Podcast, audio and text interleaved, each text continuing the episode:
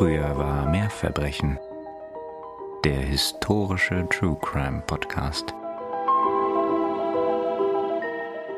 Er duckt sich am Gebüsch hinunter. Hier muss der Hase lang sein. Als er hinterherkriecht, erinnert er sich an die Stimme seiner Tochter, die ihn auf der Türschwelle noch zurückhalten wollte.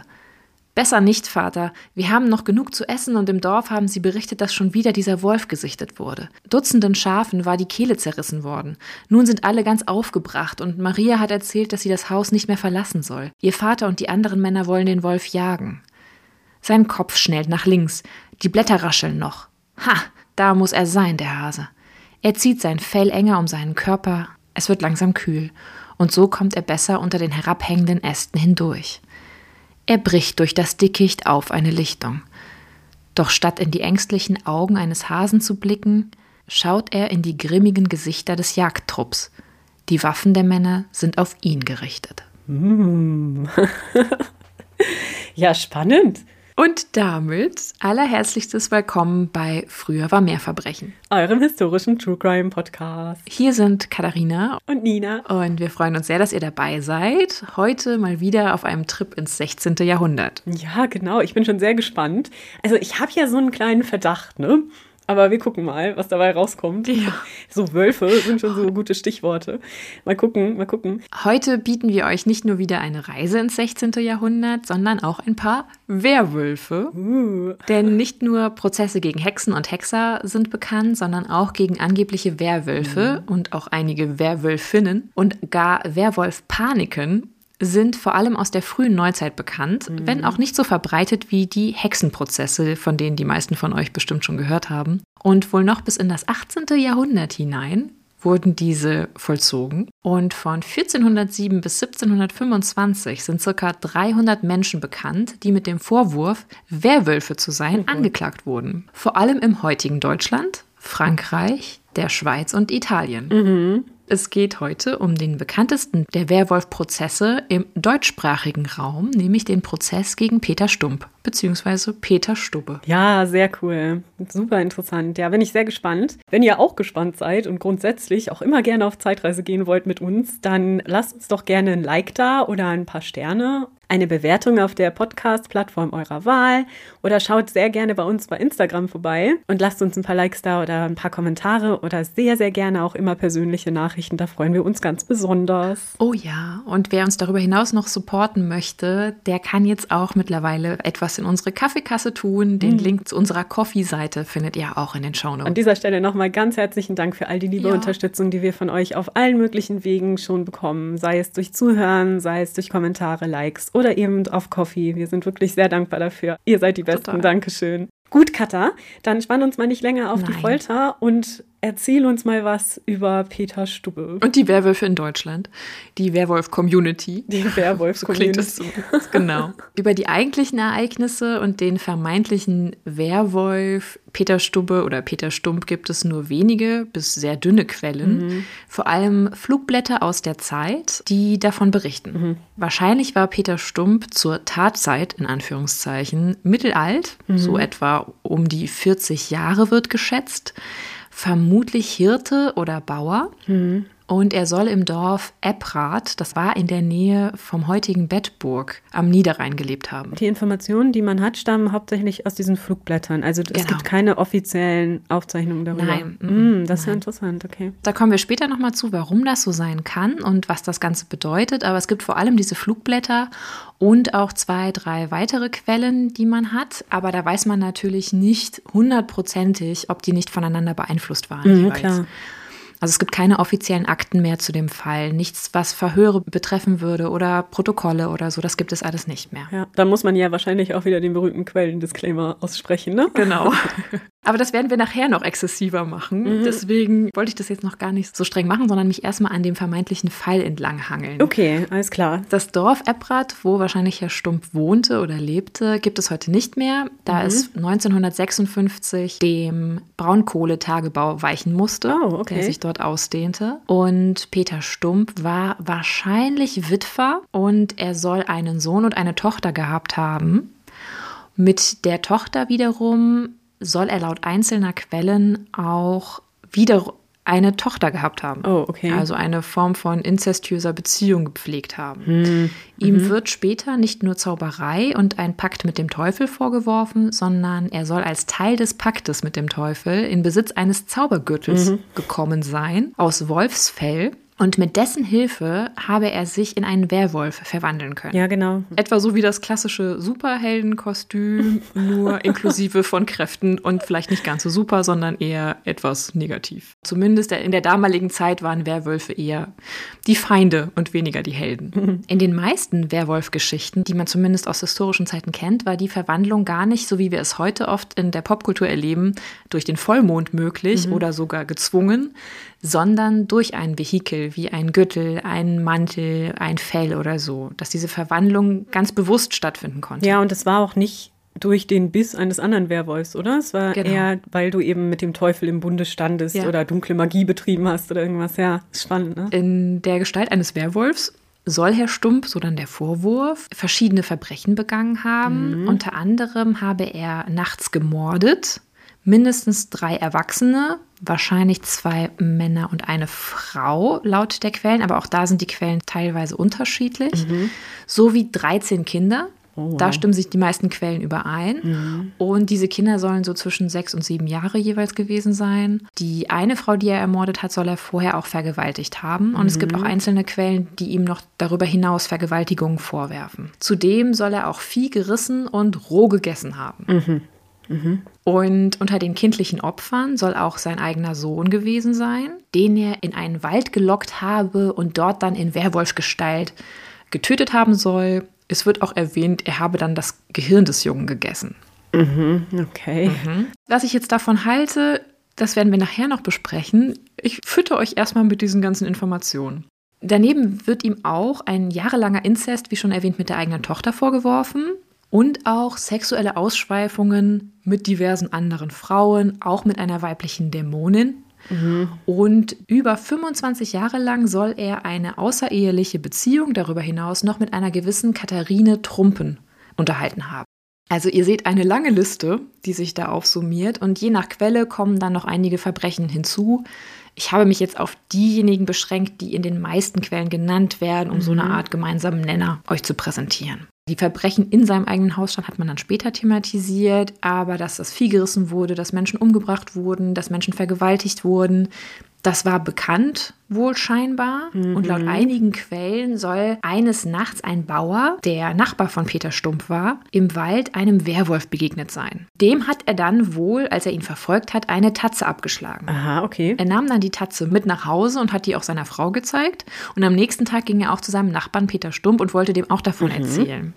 Der lag aber wiederum krank im Bett. Weil ihm eine Hand fehlte. Ob ihm die Hand fehlte oder eine Hand fehlte, wird gar nicht erwähnt in der Quelle, soweit ich weiß. Aber er war in jedem Fall krank und hat dann wohl relativ schnell seinem Nachbarn gestanden, der Werwolf zu Ähä. sein. Und hat gemeint, oh bitte, du, ich bin das, aber bitte petzt das nicht.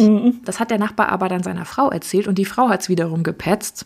Das ist eine ziemlich vorurteilsbehaftete Wollte gerade Geschichte. sagen. Ja. Ja, genau. Aber weil die Frau sich nicht zurückhalten konnte, wurde Peter Stump dann festgenommen, weil man natürlich dachte, okay, wenn er gestanden hat, dann wird er das auch sein. Es gibt aber noch eine andere Version dieser Entdeckungsgeschichte, die ich etwas glaubhafter finde persönlich. In einer anderen Quelle wird nämlich geschildert, dass ein Werwolf schon länger die Siedlung heimgesucht hatte oder das Dorf und die Bewohner dann auf Jagd nach ihm gingen. Und dabei konnten sie dann den Werwolf in die Enge treiben am Ende. Und als sie zugreifen wollten, trafen sie aber nicht auf den Wolf, sondern entdeckten halt im Gebüsch Peter Stumm. Ah, wie in der Einleitung. Genau, wie in der Einleitung. Und anstatt davon auszugehen, dass das nun ein Zufall, Fehler oder einfach nur blöd gelaufen ist, haben sie eins und eins total scharf zusammengezählt und haben daraus geschlussfolgert, dass Peter Stumm dann der Wolf ist. Ja, okay. Mhm. Daraufhin wird er dann verhaftet und soll vermutlich unter Folter, das ist sehr wahrscheinlich, auch gestanden haben und wohl auch während dieser Folter seine Tochter und seine Lebensgefährtin als Mitschuldige genannt Okay. haben. Und hier ist vielleicht ganz interessant zu wissen, das fand ich sehr aufschlussreich bei der Recherche, dass es generell so war bei Inquisitionsverfahren, dass dem Geständnis deutlich mehr Beweislast gegeben wurde als wirklich allen Beweisen oder Indizien, die man sammeln konnte. Davon hatten wir ja auch schon in der Mary Blandy-Folge gehört. Ja. Ne? Also bis eigentlich ins späte 18. Jahrhundert war in Gerichtsverfahren ganz normal, dass die Geständnisse das Mittel der Wahl waren, um Schuld oder Unschuld zu beweisen. Und alles andere ist halt immer entweder Beiwerk oder wird gar nicht weiter berücksichtigt. Wir sprechen da noch überhaupt nicht von Forensik, sondern einfach auch nur von ja, Beweislagen ne? oder Ja. Indizien. Ich finde auch spannend, was sich dann daraus entwickelt hat. Ne? Also natürlich sind Zeugenaussagen, haben wir auch schon öfter thematisiert. Und das weiß man ja auch aufgrund verschiedener Studien und Untersuchungen, immer durch einen subjektiven Filter Ja, richtig. geprägt.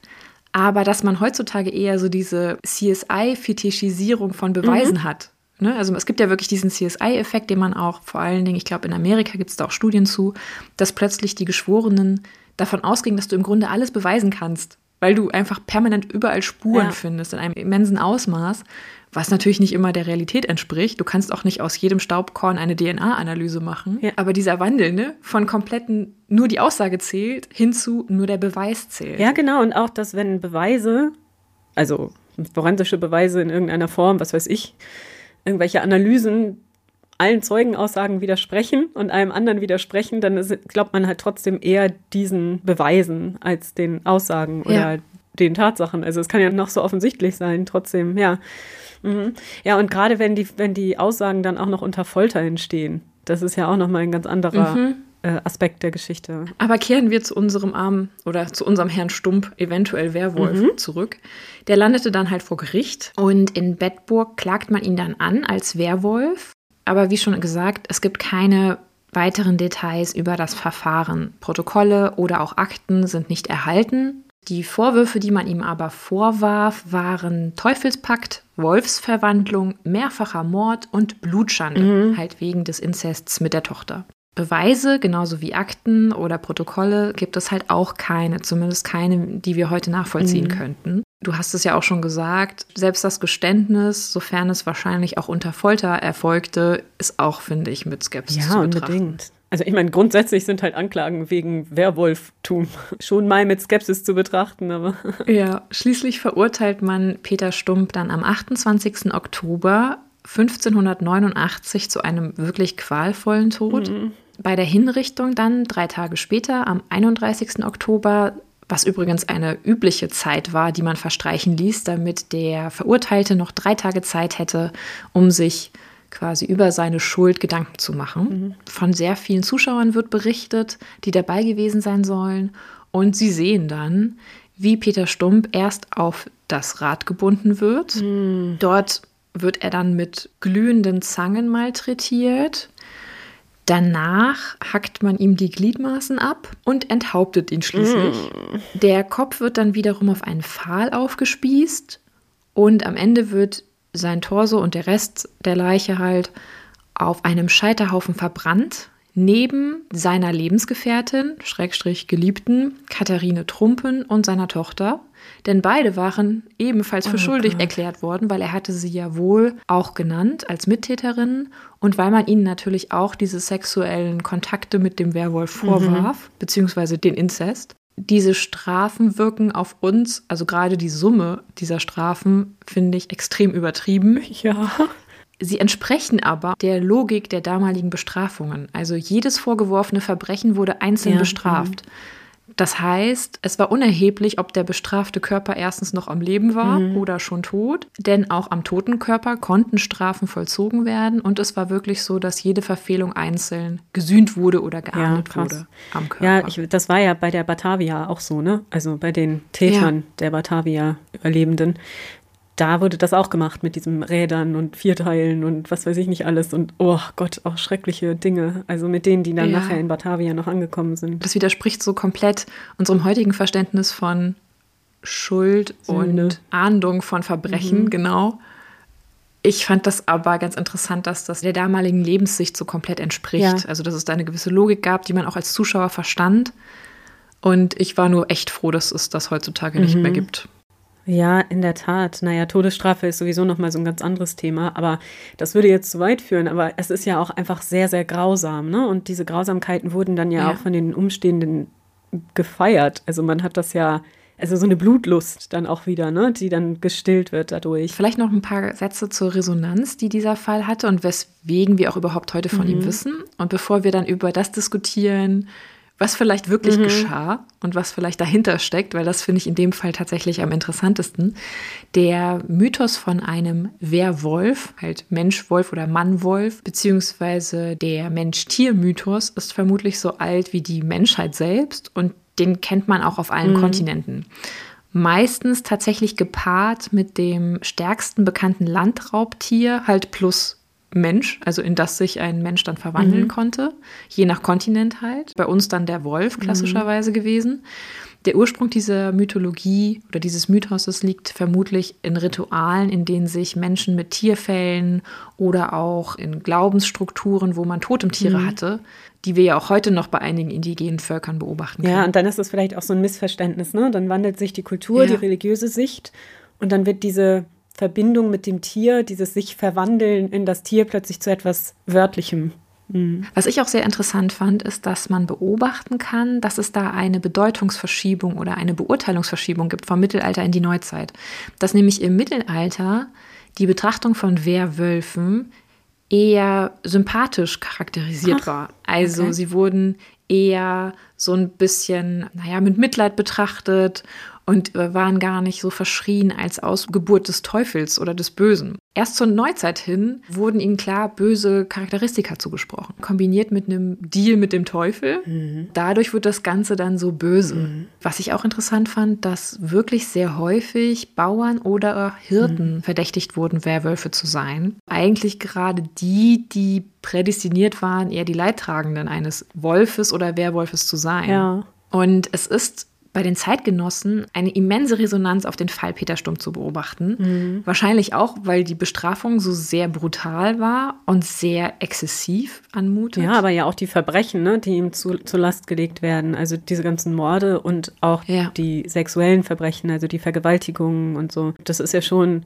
in der Fülle auch jetzt, glaube ich, nicht bei jedem Werwolf-Fall so gewesen, oder? Nee, das nicht. Es gibt halt auch schon Werwolf-Anklagen für deutlich ja. geringere Verbrechen in der Summe neben den Aufzeichnungen eines Kölner Bürgers aus der Zeit, da wird der Fall auch erwähnt, mhm verbreitet sich die Geschichte halt auch über fast alle europäischen Länder, über diese Flugblätter mhm. oder Flugschriften, von denen uns heute noch rund sieben erhalten sind. Auch in verschiedenen Sprachen natürlich. Mhm. Die konnten bis zu 19 Seiten umfassen. Also das war wirklich nicht nur immer eine DIN A4-Seite, wie man sie sich vorstellen muss, sondern die konnten schon ein bisschen ausführlicher sein, wie so kleine Pamphlete eher. So der Vorläufer der Presse, ne? Das hatten wir auch bei Mary Blandy genau. schon gehört. Genau. Also Flugschriften waren wohl zwischen dem 15. und 19. Jahrhundert, wie auch dann später die Presse, so mhm. die übliche Publikation Kommunikationsart, die man auch handeln konnte. Mhm. Und sie enthalten halt nicht nur Text, mhm. sondern auch Bilder und Abbildungen. Und das ist natürlich immer sehr gut, wenn du eine Bevölkerung hast, wo nicht alle Richtig. alphabetisiert sind. Die Abbildungen, eine davon werdet ihr auch auf unserem mhm. Instagram-Kanal sehen, zeigen sehr anschaulich tatsächlich die Strafen, die Herrn Stumpf mhm. zuteil wurden. Aus den Kölner Aufzeichnungen, die wir noch haben, wird deutlich, dass der Fall in der Region scheinbar schon länger breit diskutiert wurde und wirklich für so Aufsehen sorgte. Okay. Es gibt Theorien, dass er vielleicht Anfang des Jahres oder im Frühjahr geschnappt wurde und dann den Sommer über im Gefängnis saß und dann sich die gesamte Region schon über diesen Fall den Mund mhm. zerriss und er dann im Oktober hingerichtet wurde. Hm. Aber wie schon erwähnt, Unterlagen aus dem Gericht oder vom Gericht haben wir nicht mehr. Daher hat der historische Peter Stump, den es wahrscheinlich gab, ich würde mal sagen, wahrscheinlich ist es schon, darüber hinaus nur wenige Spuren hinterlassen. Und jetzt kommen wir zur Diskussion. Das ist nämlich für mich heute eigentlich so der Kernpunkt dieses Falls. Mhm. Es gibt jetzt natürlich mehrere Erklärungen, wie man die ganze Geschichte deuten kann und was auch dahinter stecken kann. Und das sind auch Erklärungen, die immer wieder in der Forschung diskutiert werden. Option Nummer eins wäre, dass die Geschichte überhaupt nicht stimmt mhm. und komplett erfunden ist. Ja.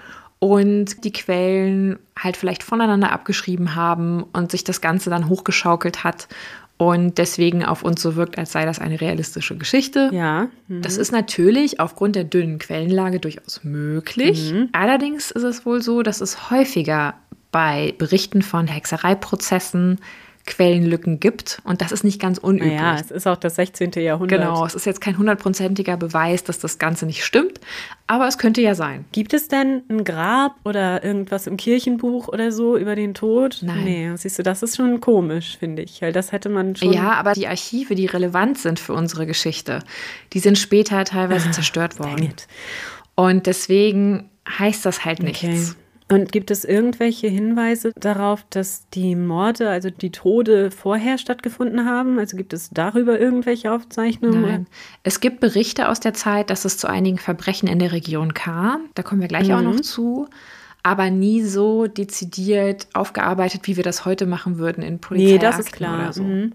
Aber ich dachte vielleicht, dass im, keine Ahnung, im, irgendwo im Kirchenbuch von drei Orten weiter hinten links oder so dann steht, äh, wurde äh, stranguliert oder was auch immer. Nee, die sind nicht in der Form so aufbewahrt oder aufgearbeitet worden, dass wir das nachvollziehen können. Also das ist natürlich eine Option, die man, finde ich, einmal diskutiert Mhm. haben muss oder einmal drüber nachgedacht haben muss. Es ist tatsächlich aber für mich nicht die Nee, wahrscheinlichste. ich meine auch nicht. Ich habe äh, auch so meine Idee dazu. Kommen wir zur Option 2. Mhm. Ich fühle mich heute wie bei 1, 2 oder 3. Ja, genau. In Türchen 2 haben wir für dich die Option 2 versteckt. Und zwar die, dass Peter Stump wirklich ein Verbrecher war mhm. und auch die Verbrechen begangen hat, die ihm vorgeworfen wurde, aber eher ein moderner, dann in dem Sinne ein moderner Serienmörder war und die Werwolf-Geschichte einzig nur eine Erklärung der Zeitgenossen für die Taten Ja. bildete, die sich das irgendwie erklären mussten, aber noch gar nicht das Konzept von Serienmördern kannten. Ja, schon gar nicht da auf dem Dorf. Ja. Ne? Also für mich ist das ja immer die favorisierte Idee gewesen, muss ich sagen. Ja. Ich weiß nicht, ob ich sagen würde, dass es unbedingt der Peter war. Also, dass jemand, würde ich vielleicht sagen, ein Serientäter war oder dass in dieser Gegend jemand Gewalt an den Menschen ausgeübt hat. Ob die Verbrechen jetzt Ja. auch vielleicht etwas übertrieben dargestellt sind und es vielleicht nur in Anführungsstrichen zwei, drei Morde waren und, und so. Das weiß man natürlich nicht. Aber dass irgendwas in dieser Gegend geschah, dass die Menschen sich dann nicht anders erklären konnten als mit Teufelswerk. Das war auch immer so Ja. mein favorisierter Gedanke. Aber ich habe jetzt auch nie so viel über den Ja. Fall recherchiert. Was ist denn in Türchen 3? Da kommen wir gleich zu. Äh, vielleicht noch bei Option Okay. 2 noch zwei, drei Sachen, die ich ganz interessant fand, nämlich, wenn das so war, könnte man ja davon ausgehen, dass seine Tochter wirklich Opfer von sexuellem Missbrauch durch ihren Vater wurde. Also wenn der Mann ein Täter war, zumindest wurde ihm das ja später vorgeworfen, er habe mit ihr eine inzestiöse Beziehung gehabt, die ja auch zu einem Nachkommen oder einer Nachkommen führte. Und dass die Tochter hinterher auch mit ihrem Vater trotzdem hingerichtet wurde, das fand ich auch sehr interessant, widerspricht wiederum auch nicht der Logik Nee, der damaligen Zeit, nicht. weil Mhm. Opfer von Inzest wurden tatsächlich damals auch als schuldig betrachtet. Mhm, ja, noch bis ins 20. Jahrhundert hinein. ne? Ja, also dass das Kind auch mit schuldig daran ist, dass es in diese inzestiöse Beziehung gezwungen wird.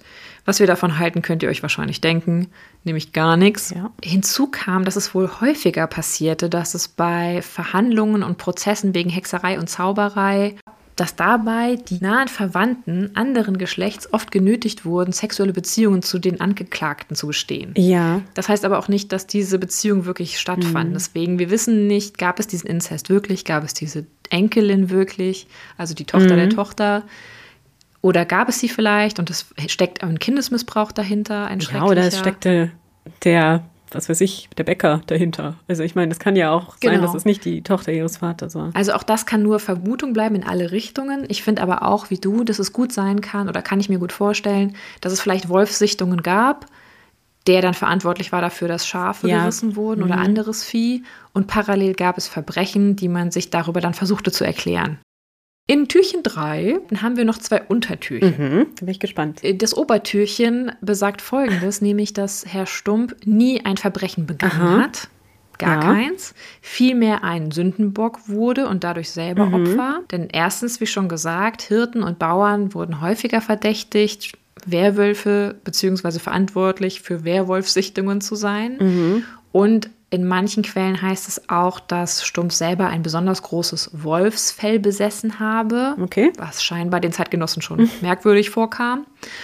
Und auch bis heute hat sich ja gehalten diese besondere Angst vor Mhm. Wölfen. Das sehen wir ja auch daran jetzt gerade, was passiert in der Presse und in den Medien, wenn wieder Wölfe in deutschen Wäldern Ja, gesichtet richtig. werden und die Mhm. Leute total ausrasten. Und in Variante A, in Türchen 3, ich will jetzt niemanden verwirren, ist die Erklärung dafür, dass Peter Stump hinter die Räder geriet, und zwar der Gegenreformation. Ah ja. Wir erinnern uns ja, was so im 16. Jahrhundert in Europa passierte und geschah. Das hatten wir ja auch schon in zwei, drei Folgen hier thematisiert. Und es gibt eine Theorie, die besagt, dass Stump selber Protestant war. Aber auch dafür gibt es keinerlei Belege. Wir wissen überhaupt nicht, woran der Mann glaubte oder welcher Konfession er sich zugehörig fühlte oder zu welcher er zählte. Aber in der Theorie ist es so, er sei Protestant gewesen, und die Gegenreformierer, also die Katholiken, die die Protestanten wieder bekehren wollten, haben ihn angeklagt und verurteilt, um das Ganze als Propaganda zu nutzen und andere Protestanten abzuschrecken. Ja, war das dein Thema? Da gibt es quasi zumindest ähm, historische Indizien für, insofern, als dass wir wissen, dass in der Region Bedburg in der Mitte des 16. Jahrhunderts die Reformation vollzogen wurde. Also das heißt, plötzlich gibt es hier Protestanten und protestantische Gemeinden. Und als der Truchsessische Krieg, auch bekannt als Kölner Krieg, dann zwischen 1583 und 1588 zwischen katholischen und protestantischen Parteien dort ausgetragen wurde in der Region, endete dieser mit dem Sieg der Katholiken, die wiederum dort dann eine Gegenreformation starteten. Ah ja. Das heißt, es könnte dazu passen, dass man versuchte, anhand eines Sündenbocks hier mal durchzuexerzieren, was mit dir passiert, wenn du weiterhin als Protestant leben möchtest, nämlich du wirst in einen wirklich unsäglichen Prozess verwickelt und hinterher ganz grausam hingerichtet.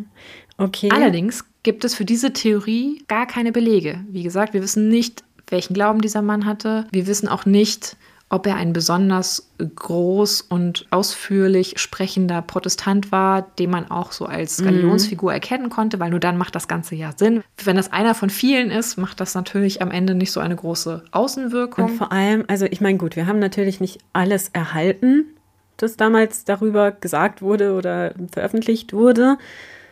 Aber ich würde denken, sowas macht ja nur dann Sinn, wenn ein Zusammenhang hergestellt werden kann zwischen der Verurteilung als Werwolf und seinem Protestantentum. Die anderen Protestanten würden sich ja nicht dem Katholizismus wieder zuwenden, weil jemand im Bunde mit dem Teufel stand. Ja. Das ist ja auch im Protestantismus keine gute Idee. Die würden sich natürlich nur dann abwenden vom protestantischen Glauben, wenn Genau. Allen klar gewesen wäre, dass er nur stellvertretend für Protestanten hingerichtet wird und das Ganze nur vorgeschoben war mit dem Werwolfsein Genau, so. oder wenn man das in Verbindung gebracht hätte. Ne? Also wäre er jetzt Genau. Katholik gewesen, dann hätte der Teufel nicht in ihn hineinfahren können oder so. Das, das ist ja auch noch eine Möglichkeit. Ja. Aber so ja, das finde ich eine tatsächlich sehr dünne Theorie, muss ich ist sagen. aber spannend.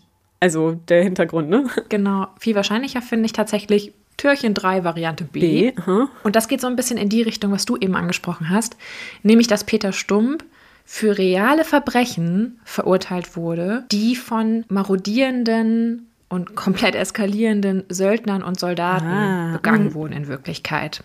Man weiß nämlich, dass auch aufgrund dieser kriegerischen Auseinandersetzung in der Region, also des Kölner Krieges, in der Region zu der Zeit kriegerische Konflikte schwelten und es sich auch eine gewisse Menge an Truppen dort aufhielt. Ja. Also Söldner und Soldaten. Wohl um die 10.000 Soldaten mindestens, die in der Umgebung von Bedburg stationiert waren und sich dort aufhielten. Man weiß auch, auch das ist überliefert, dass es zu Plünderungen kommt in der Region, zu Schäden, die scheinbar durch diese Truppen verursacht wurden.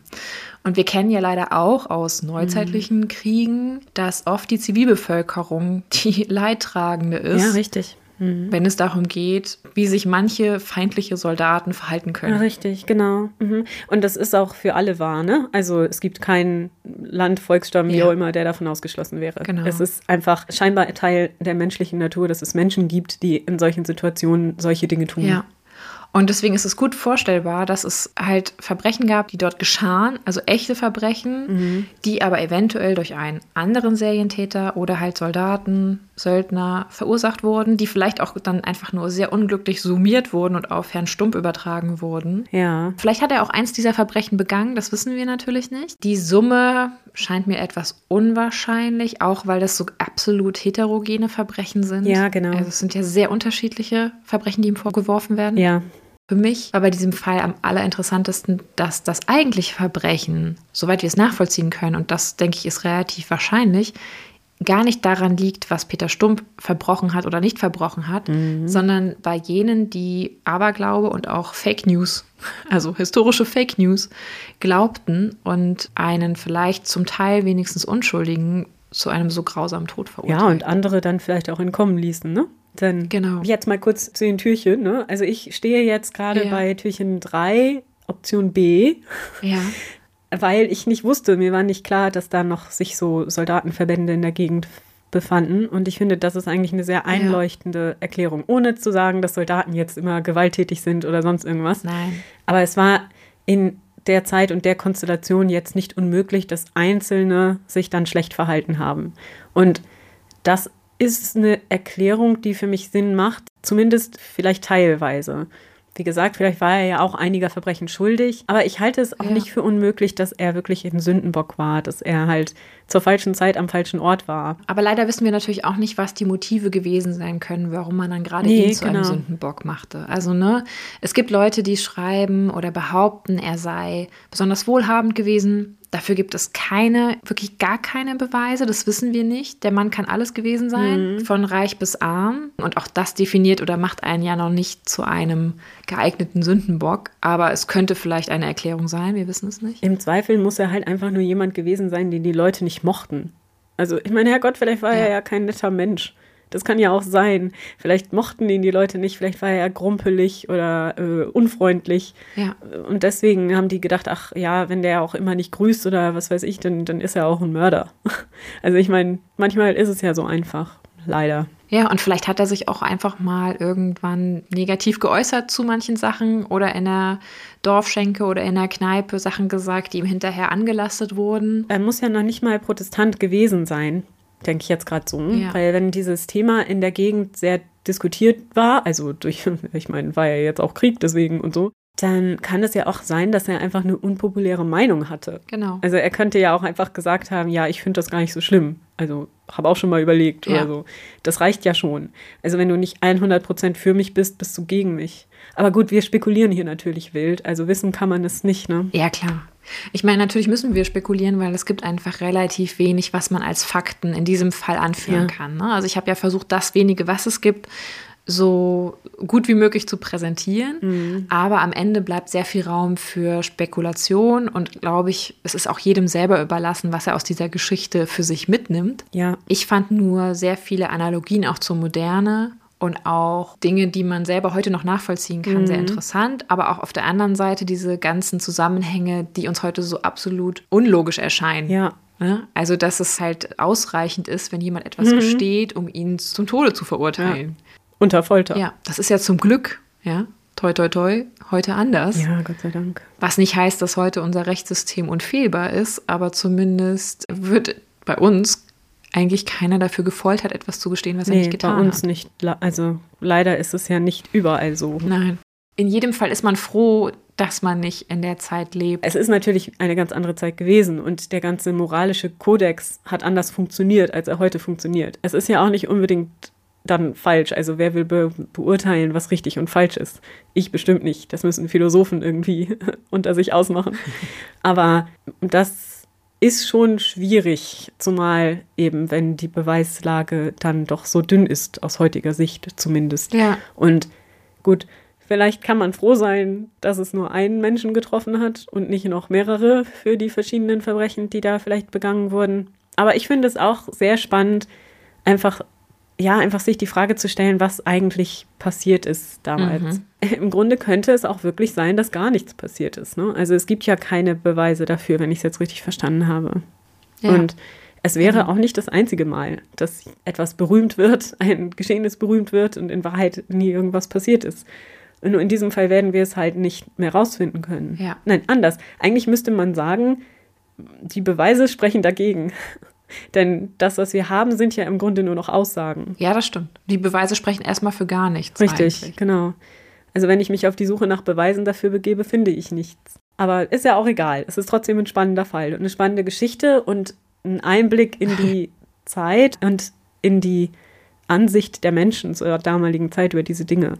Das ist halt das Spannende daran. Ja. Ne? Wir könnten ja auch um der Vollständigkeit halber noch ein viertes Türchen hinzufügen. Nämlich, er war ein Werwolf Ja. und beging all diese Verbrechen als Werwolf. Aber ich würde mal dunkel. sagen, dieses Türchen schließen wir. Ja, dieses Türchen schließen wir knarzend, aber schnell wieder. Ja, total. Also, Und alle, die jetzt auf irgendeinen Mystery Talk gehofft haben, ja, sorry. tut uns leid, da sind wir leider der falsche Podcast. Auch wenn das natürlich immer spannend ist, darüber zu spekulieren, ist total cool. Aber ja, ich, ich denke auch, und wir werden bestimmt auch noch in unserem Podcast den ein oder anderen Hexenprozess erwähnen, denke ich mir. Mhm, definitely. Da können wir dann über das Thema auch nochmal sprechen, denn das ging ja nicht nur Werwölfen, so wie du schon gesagt hast. Also es ging nicht nur Werwölfen, so klingt jetzt auch merkwürdig. Es ging nicht, es, es war nicht nur Auch bei Werwölfen. Formwandlern. Ja, genau, also Werwölfe wurden schlimm diskriminiert im Mittelalter und in der frühen Neuzeit. Im Mittelalter noch nicht so sehr, habe ich heute gelernt, aber in der frühen Neuzeit. Also alle Werwölfe, die uns jetzt zuhören. Werwolf-Diskriminierung ist Ja. nicht richtig. Mehr, mehr Rechte Genau, für Werwölfe. Toleranz. Ich fand auch tatsächlich interessant, es war mir nicht bewusst, dass es auch wirklich Anklagen gegen Werwölfinnen gab. Wohl nicht so viele wie gegen Männer. Es gibt auch Theorien, die davon ausgehen, dass Hexen eher etwas war, was mit Weiblichkeit assoziiert wurde, also auch primär weibliche Hexen angeklagt wurden und relativ wenig männliche. Und das genaue Gegenteil halt dann bei den Werwölfen war. Also, dass wenn du männlich war und gezaubert hast, dann warst du tendenziell eher ein Werwolf denn ein Hexer. Ist das nicht auch so ein bisschen so eine begriffliche Ungenauigkeit? Weil ich denke jetzt zum Beispiel gerade mal an diesen Bell Witch Case da in Amerika, Ja. den wir vielleicht ja auch nochmal besprechen, deswegen will ich nicht zu viel dazu sagen, aber nur so viel. Da wurde auch der Dame unterstellt, dass sie sich in ein Tier verwandelt habe und ich meine, da war es ein großer Hase oder sowas. Also auf jeden Fall auch so Gestaltwandlertum. Da war sie aber ja eine Hexe. Weißt du, das ist Ah, vielleicht, also sie ja, ist ja. halt Hexe, die sich in ein Tier verwandelt und er ist halt ein Werwolf, der aber auch zaubert oder so. Ja, klar. Und ich meine, das Zaubern oder das Zaubern können war ja auch Teil der Genau. Anklage. Zumindest, wenn es sie gab, ne, so wie wir es heute noch nachvollziehen können.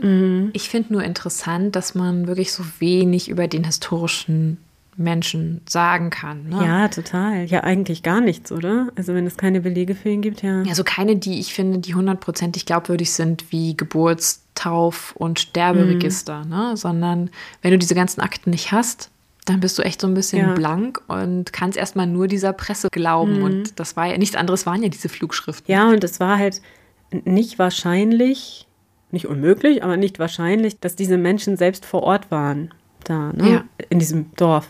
Ja, ja, obwohl die Flugschriften ja relativ zeitnah entstanden. Also die sind nahezu zeitgenössisch. Aber jemand, der jetzt in England so ein Pamphlet verfasst, war ja wahrscheinlich nicht in, in diesem Dorf. nee, das stimmt. Klar, die werden das wahrscheinlich von irgendwas kopiert haben und da kann es sein, dass der ursprüngliche Verfasser, die Verfasserin in dem Dorf war, aber es kann halt auch Hörensagen sein, ne? dass in der nächstgrößeren Stadt dann davon berichtet wurde Ja. oder so und dann sind halt ein paar Sachen noch dazugekommen. Also es ist alles Spekulation, extrem dünnes Eis. Ja, also sollten wir jemals Zeitreisen machen können, können wir ja mal dem Jahr einen äh, Besuch abstatten. Ja, scheint kein sehr angenehmes Jahr gewesen zu sein. Ich weiß Es nicht. könnte auch komisch rüberkommen, wenn Zeitreisende auftauchen. Vielleicht war das der Grund. Wir könnten selber im Fokus. Wir sind die Wer- Werwölfe gewesen.